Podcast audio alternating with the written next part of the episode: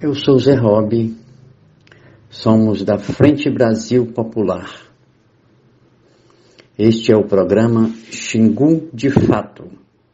Comunicação, educação, leitura da realidade. A vida vale a luta. Informações, entretenimento e reflexões para o bem viver. Frente Brasil Popular Vamos juntos, com o povo sem medo. Estamos na rádio Nativa FM. Além do rádio, ouça-nos também na internet. Frequente o site online Rádio Box Nativa FM Altamira. Assembleia Legislativa do Pará, ALEPA, aprova a política estadual das populações atingidas por barragens. A LEPA aprova a política de direito dos atingidos por barragens. A luta por uma política de direitos para os atingidos por barragens, em âmbito nacional e também nos estados, é uma das mais históricas reivindicações do MAB. Na última quinta-feira, a Assembleia Legislativa do Pará, a aprovou por unanimidade o projeto de lei número 16 de 2019, de autoria do deputado estadual Carlos Bordalo, PT, que cria a política estadual de direito dos atingidos por barragens no Pará. Agora, o projeto seguirá para aprovação do governador Helder Barbalho e nós, do Movimento dos Atingidos por Barragens, SUMAB, seguiremos em luta, realizando uma grande campanha estadual de pressão popular pela sanção dessa política. Vencemos uma batalha, mas a nossa vitória será completa quando tivermos a implementação com a participação e controle dos atingidos de nossa política de direitos no Pará. Além de determinar o cadastro socioeconômico dos atingidos por barragens e as formas de reparação, a lei ainda propõe a criação de um fundo estadual para a efetivação dessas medidas. A lei também assegura que o reassentamento dos atingidos não poderá ser feito de forma compulsória e prevê a participação dos atingidos na tomada de decisões. Ainda determina que se faça o levantamento do passivo histórico dos atingidos pelos empreendimentos já instalados. Esta matéria é de extrema necessidade, ganha força em todo o país após aquele trágico acidente que causou uma das maiores crises ambientais do Brasil. Estabelecer uma normativa que incorpore o arcabouço jurídico e institucional do Estado uma política para pessoas que são atingidas por barragens é imperativo para um Estado que convive permanentemente com a instalação de grandes obras e que muitas vezes deixam para trás uma destruição nas vidas sociais de uma população tradicional que vive perto das barragens, afirmou o deputado Carlos Bordalo. A luta por uma política de direitos para os atingidos por barragens em âmbito nacional e também nos estados é uma das mais históricas reivindicações do MAB. O projeto de lei que cria a Política Nacional de Direitos dos Atingidos por Barragens, PENAB, foi aprovado na Câmara Federal em 2019 e encontra-se no Senado. Hoje vamos conhecer a história de um movimento popular que luta pela construção de uma educação diferenciada. A Casa de Educação Popular atua há mais de 10 anos no Pará, ofertando cursos e trabalhos com alfabetização de jovens e adultos, o EJA, inclusive o EJA de ensino médio, preparação para o Enem e assessoria a informações educacionais. Quem nos conta essa história é o educador popular Flávio de Paula. Bom dia a todos os ouvintes da Rádio Nativa FM e a todos os seguidores eh, nas redes sociais. Né? Então, aqui quem vos fala é Flávio de Paula, da Casa de Educação Popular. Hoje a gente vai começar a trazer um pouco da história desse instrumento, né? Que tem sido muito importante na vida de jovens né, pobres né, e de trabalhadores aqui na região transamazônica e Xingu, né, em Altamira. É, a Casa de Educação Popular que tem uma atuação ampla, né, não só aqui em Altamira, mas já chegamos a atuar em 16 municípios, né, e congrega três é, frentes de educação. Né. Nós iremos falar durante a semana sobre essas frentes de educação. Hoje a gente só dá uma palhinha de como nasce a Casa de Educação Popular, né, que é uma ideia nascida, uma criação nascida por um grupo de jovens em meados de 2009, né, jovens esses que na maior parte faziam parte é, da PJ, Pastoral da Juventude, ligada à Igreja Católica, e eles detectaram naquele momento que havia uma grande defasagem no ensino superior aqui em Altamira, já que existia a Universidade Federal do Pará, mas que poucos jovens conseguiam adentrar porque não tinha é, suficientemente a preparação para que conseguisse passar no vestibular. Existiam inclusive cursos que nem abertos eram porque não tinha alunos, não tinha educando suficiente.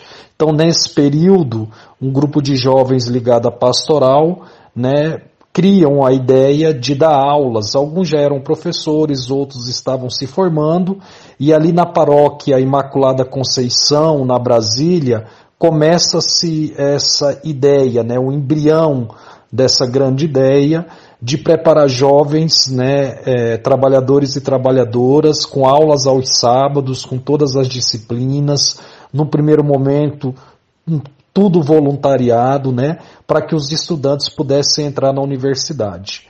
Então, nesse primeiro momento, nos primeiros seis meses, o resultado foi excelente, né? Cerca de 16 estudantes, né? Entraram de cara na universidade, então foi um ótimo resultado. E aí o cursinho começa a ganhar corpo, né? E nos próximos programas a gente vai estar tá dando continuidade a essa história belíssima, né? Além do cursinho, vamos falar também das outras duas ferramentas. Mas o cursinho popular nasce em 2009 e depois vem se integrar à Casa de Educação Popular em 2013.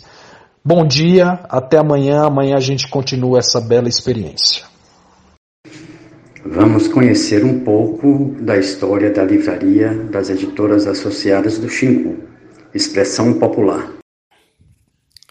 Olá, eu sou Moisés Ribeiro e vou contar para vocês a breve história da livraria das editoras associadas do Xingu barra Expressão Popular. Essa história começa em 2018, quando eu começo a trabalhar com a editora Expressão Popular Começo a fazer a exposição dos livros, principalmente em atividades que aconteceram na Universidade Federal do Pará. E no final de 2018 eu ampliei essa parceria para uma outra editora chamada Editora Boitempo e continuei fazendo as exposições. No ano de 2019 eu participei da segunda Flix, que é a Feira Literária Internacional do Xingu. Inclusive, essa, essa atividade foi fundamental para a gente poder dar visibilidade a essa atividade que a gente desenvolve. E logo depois da Flix, em junho do ano passado, exatamente um ano, eu criei a livraria né, e consegui montar ela, estabelecer ela num, num box do camelódromo aqui da cidade de Altamira. O espaço físico da, da livraria ele é fundamental, ele é muito importante porque ele permite que as pessoas possam ir, conhecer as obras, né, ter esse contato físico com as obras e também comprá-las. Então nós estamos exatamente há um ano né, lá no Camelódromo, expondo as obras, vendendo, fazendo divulgação e nós entendemos que isso é fundamental para uma região como Altamira, não só Altamira, toda a região da Transamazônica do Xingu, que até então não tinha né, nenhuma livraria para atender né, as pessoas que têm interesse na leitura, que gostam de ler e que gostam de comprar livros. Antes as pessoas não tinham essa opção, a não ser pela internet. Então agora nós temos né, uma livraria ainda bem pequena, o acervo ainda também não é muito grande, nós trabalhamos com seis editoras, mas já é algo assim fundamental, importantíssimo para a nossa região. Então nós estamos funcionando ah, no Camelódromo, no box 59, tá, do Camelódromo aqui da cidade de Altamira, e a gente então faz né, a venda e a divulgação dessas obras. Nesse período agora de pandemia, a gente fechou o espaço, tá, e continuamos então trabalhando, né, fazendo as vendas e as divulgações via redes sociais, tanto Facebook quanto Instagram e WhatsApp. Tá? Então, reafirmando a importância desse espaço, que é um espaço que deve ser para toda a sociedade de Altamira, né, para todas as a sociedade da região da Transamazônica e do Xingu. Tá certo? Então, quem tiver interesse em conhecer as nossas obras, a gente vai né, trazer outras informações, vamos divulgar outras, né, as obras, melhor dizendo, que a gente tem na livraria, para que vocês, tá, clientes e leitores, possam ir conhecendo e possam, depois que passar todo esse período, período e visitar o nosso espaço. Então, muito obrigado desde já e fica o convite para que vocês possam né, acessar as nossas redes e aos poucos irem conhecendo as obras e mais tarde também o espaço da livraria lá no camelódromo da cidade de Altamira. Eu sou Zé Robi, somos da Frente Brasil Popular. Este é o programa Xingu de Fato comunicação, educação, leitura da realidade. A vida vale a luta. Informações, entretenimento e reflexões para o bem viver. Frente Brasil Popular. Vamos juntos, com o povo sem medo. Estamos na rádio Nativa FM Além do rádio, ouça-nos também na internet. Frequente o site online Rádio Box Nativa FM Altamira. As cirandas são preparadas por educadores populares que também são militantes do MAB e, junto com as crianças, organizam o espaço onde são compartilhados muitos saberes sobre as diversas culturas infantis das crianças atingidas por barragens e reivindicações acerca das violações de direitos que afetam suas vidas. As cirandas do MAB têm pensado diversas atividades para as crianças durante esse período de isolamento social a partir da compreensão da importância de brincar, para ter acesso a esse vídeo e mais materiais, conheça nossa biblioteca. Dá um Google. Olha que curiosidade. Para quem não sabe, com pozinho de trigo, mais um pouquinho de sal, um pouquinho de água e mais um pouquinho de óleo, você pode fazer uma brincadeira maravilhosa para suas crianças com massinha de modelar, que pode as crianças fazerem várias atividades, modelar bichinhos, modelar móveis, modelar o que a criatividade pedir. As crianças são muito criativas e a massinha de modelar, principalmente essa que não é tóxica, simplesmente trigo, sal, água e óleo. E as crianças vão se divertir.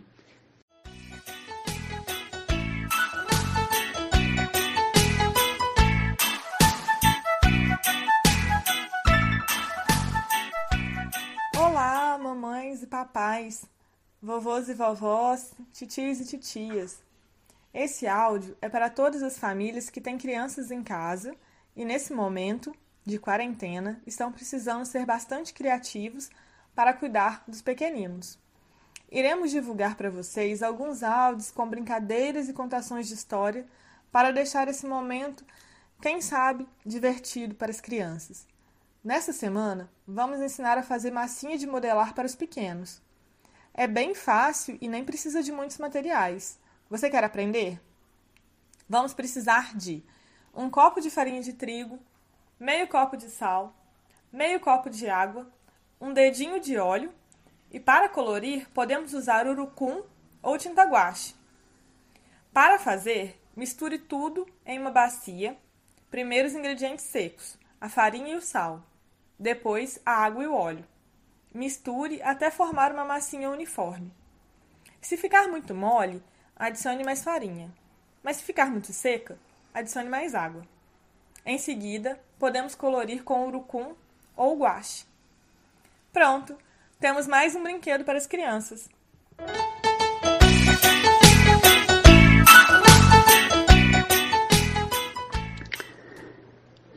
todo mundo já ouviu falar do Cebolinha, que é aquele coleguinha da Mônica, que é do Maurício de Souza, um grande escritor de histórias em quadrinhos. A ciranda do Mab também tem seus cebolacha, que, são, que é um primo do Cebolinha, que também está na quarentena. É uma história emocionante, criada com muito carinho por todos os educadores e educadoras da Ciranda do MAB, para que você possa refletir sobre o trabalho das mulheres nessa quarentena. Depois que lê a história, reflita. A gente está falando aqui em ler porque essas histórias estão em livros, está numa literatura. Mas aqui a gente conta em áudio porque é o meio que estamos usando, o rádio.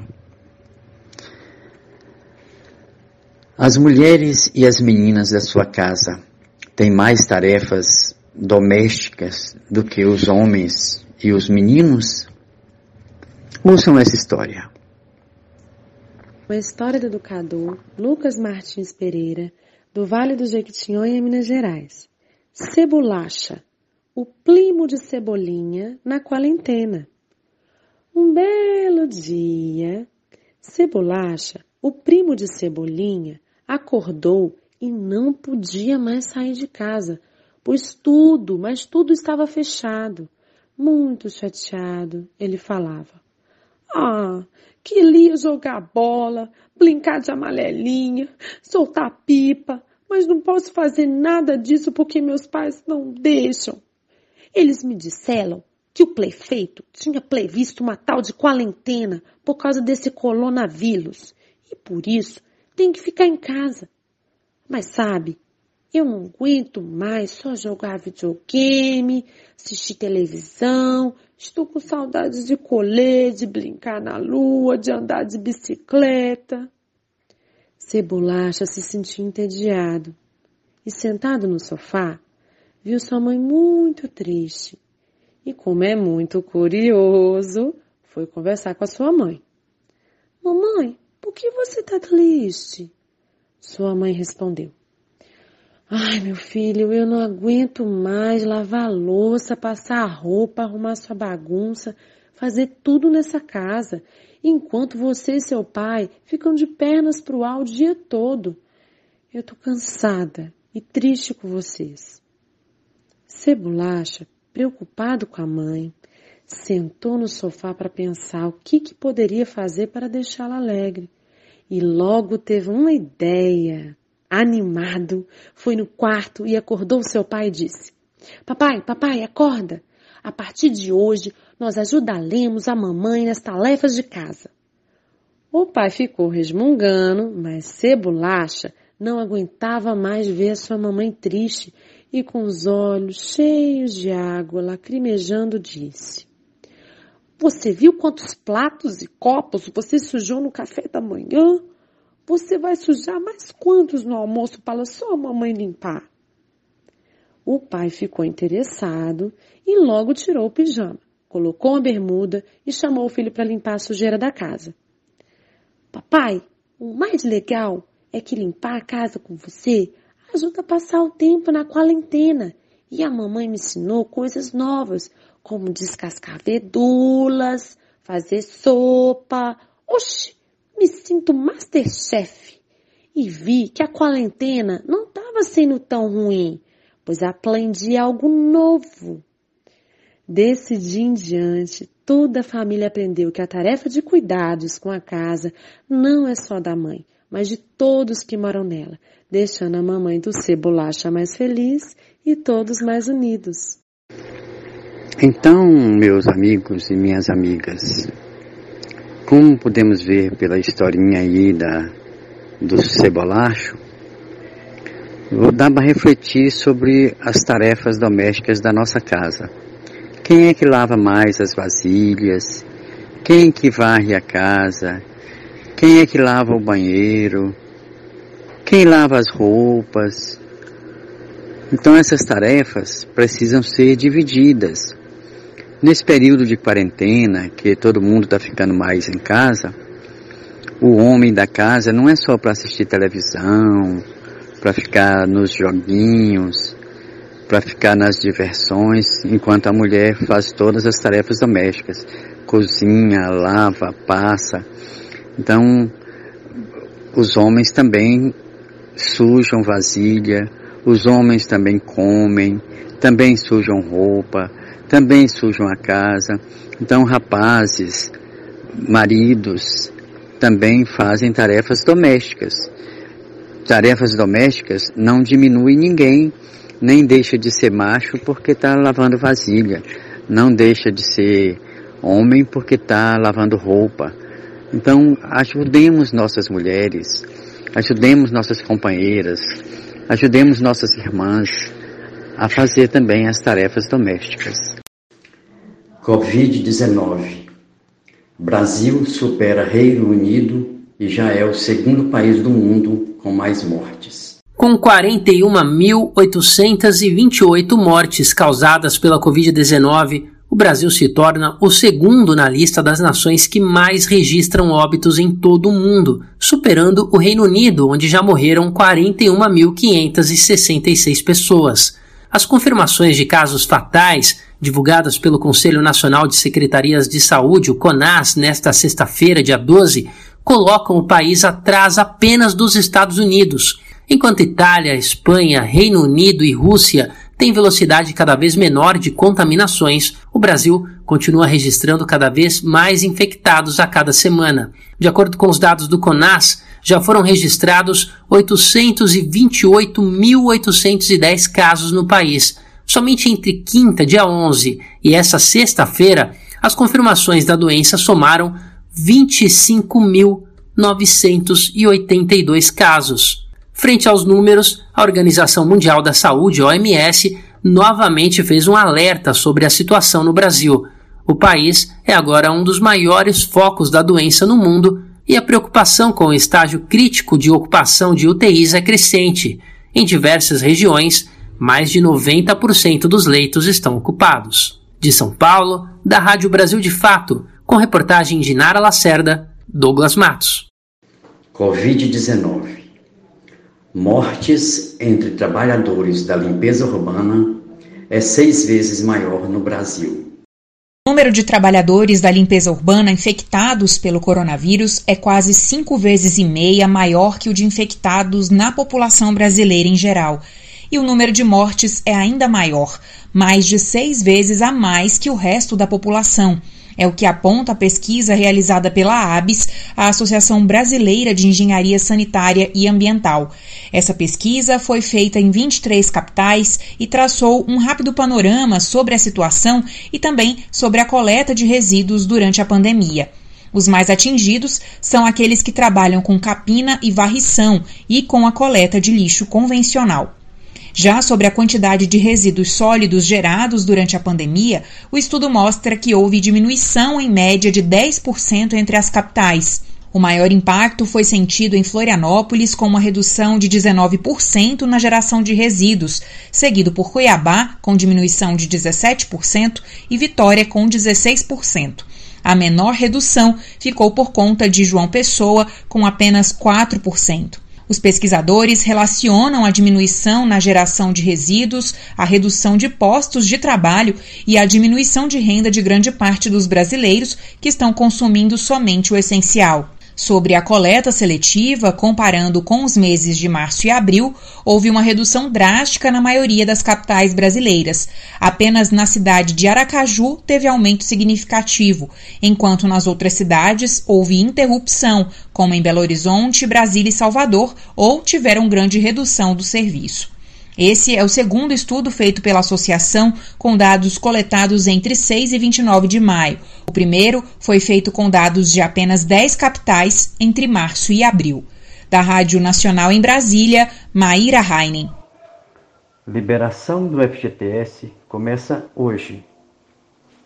Saiba se você tem direito e como acessar. Medida provisória de abril garantiu que trabalhadores poderão sacar até um salário mínimo do seu fundo de garantia. Com muitas dúvidas, começa na próxima segunda-feira, dia 15, a disponibilização do FGTS, de contas ativas ou inativas. No dia 8 de abril, uma medida provisória determinou que trabalhadores poderão sacar até um salário mínimo, ou seja, R$ 1.045, do seu fundo de garantia até o final do ano. No entanto, não está confirmado se o dinheiro estará mesmo disponível fisicamente. Além disso, o que preocupa é que, mesmo a poucos dias do prazo estipulado pela Caixa Econômica Federal, outros pontos não foram esclarecidos sobre a medida. O presidente do banco, Pedro Guimarães, respondeu a jornalistas que o dinheiro será depositado em uma conta digital vinculada ao beneficiário. No entanto, não esclareceu se todos os trabalhadores vão receber o dinheiro na conta já na segunda-feira, nem explicou como as pessoas deverão acessar suas novas contas digitais. Isso porque cerca de 20 milhões de brasileiros que têm direito ao saque do FGTS não têm conta em nenhum banco, segundo a instituição. Ainda será anunciado um calendário de saque, que deve seguir os moldes de como foi a segunda parcela da renda emergencial, ou seja, o aniversário do beneficiário irá determinar quando ele terá acesso ao dinheiro. Pela fala de Pedro Guimarães, o dinheiro do FGTS só poderá ser movimentado pelo aplicativo Caixa Tem, o mesmo usado para a renda emergencial. De São Paulo, da Rádio Brasil de Fato, Lucas Weber. Este foi o programa inaugural Xingu de Fato, da Frente Brasil Popular que encerramos neste primeiro dia de programa, aqui na Nativa FM 104.9, agradecendo a todos os ouvintes da cidade de Altamira, bem como a outros ouvintes que, a, que acompanham online pela internet, tanto no site online radiobox.com barra nativa Altamira, como também na página do Facebook da Frente Brasil Popular do Xingu. Queremos lembrar que amanhã, dia 16 de junho, voltaremos com o nosso segundo programa da Frente Brasil Popular, Xingu de Fato, onde você tem acesso a informações educação e entretenimento pelas ondas do rádio através da equipe de comunicação da Frente Brasil Popular. Grande abraço.